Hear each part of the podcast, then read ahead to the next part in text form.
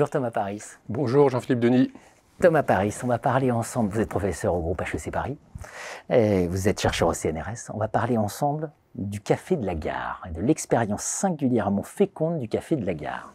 Et je vous propose d'intituler euh, cette, cette, cette émission Fuck the Rules. Voilà, no rules. C'est ça, en fait, l'enseignement du café de la gare, ce qui se passe quand il n'y a plus de règles. Très bien. On peut tout à fait résumer les choses comme ça. Alors, le café de la gare, c'est une institution mythique. Alors, tout le monde ne connaît pas euh, forcément ce à quoi renvoie le café de la gare, mais le café de la gare, c'est Coluche, c'est Romain Bouteille, c'est euh, c'est Patrick Devers, c'est Gérard Depardieu, c'est Miu Miu. Donc c'est toute une génération d'artistes euh, d'aujourd'hui, certains ne sont plus là, euh, qui, ont émergé dans cet univers. Et effectivement, ce, que met en lumière le Café de la Gare, c'était que se passe-t-il quand on va très très loin dans la remise en cause des règles? Euh, alors, il y, a deux façons de présenter les choses. Pour les acteurs du Café de la Gare, enfin les gens qui ont fait cette aventure, c'était des, anarchistes utopistes, qui, marginaux, qui avaient envie de ne rendre des comptes à personne, qui avaient envie de ne demander la permission à personne et qui avaient envie de faire ce qu'ils avaient envie de faire.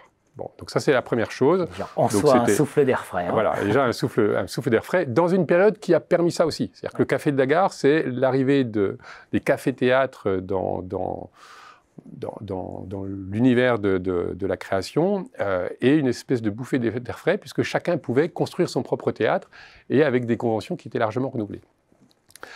Et l'autre euh, expérimentation, parce que c'est une expérimentation au Café de la Gare, ça a été de dire ben, on va très très loin dans le refus des règles.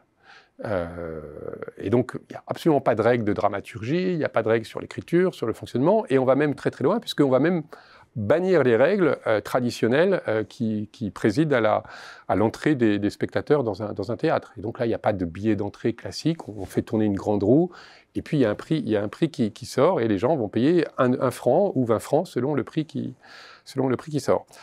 Euh, et, cette expérimentation, une forme d'utopie, hein, c'est pousser très très loin le questionnement sur, bah, finalement, quand on refuse les règles, est-ce qu'on peut aller vers une forme de créativité nouvelle?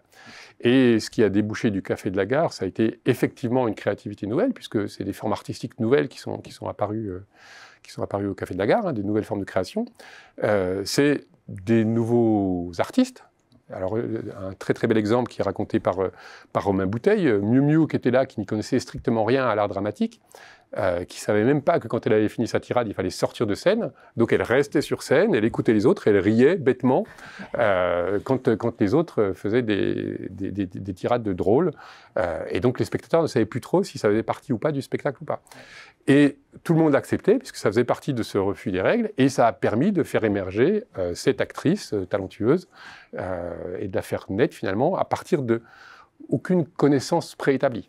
Et, donc ce, cas est assez, assez merveilleux, bah, d'abord parce que c'est le Café Dagar et c'est une institution, et ensuite parce que ça, ça interroge vraiment sur, euh, bah, dès lors qu'on veut créer quelque chose et qu'on veut, euh, qu'on veut essayer d'être créatif, on se rend compte que les conventions qui, sur lesquelles on s'appuie sont, sont, partout en fait.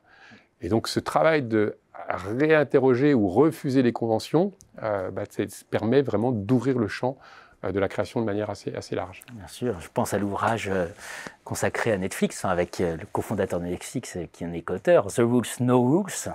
Finalement, le Café de la Gare, c'était Netflix avant l'heure. Hein. C'était Netflix avant l'heure, et alors je n'ai pas encore lu cet ouvrage de, sur Netflix, mais je pense qu'ils sont allés beaucoup plus loin dans ce refus des conventions. Mais effectivement, il y a quelque chose comme ça chez Netflix qu'on retrouve dans l'histoire du Café de la Gare. Ah, donc méditons nos exemples, nos exemples avant d'aller les chercher ailleurs. Merci Thomas Paris. Merci Jean-Philippe Denis.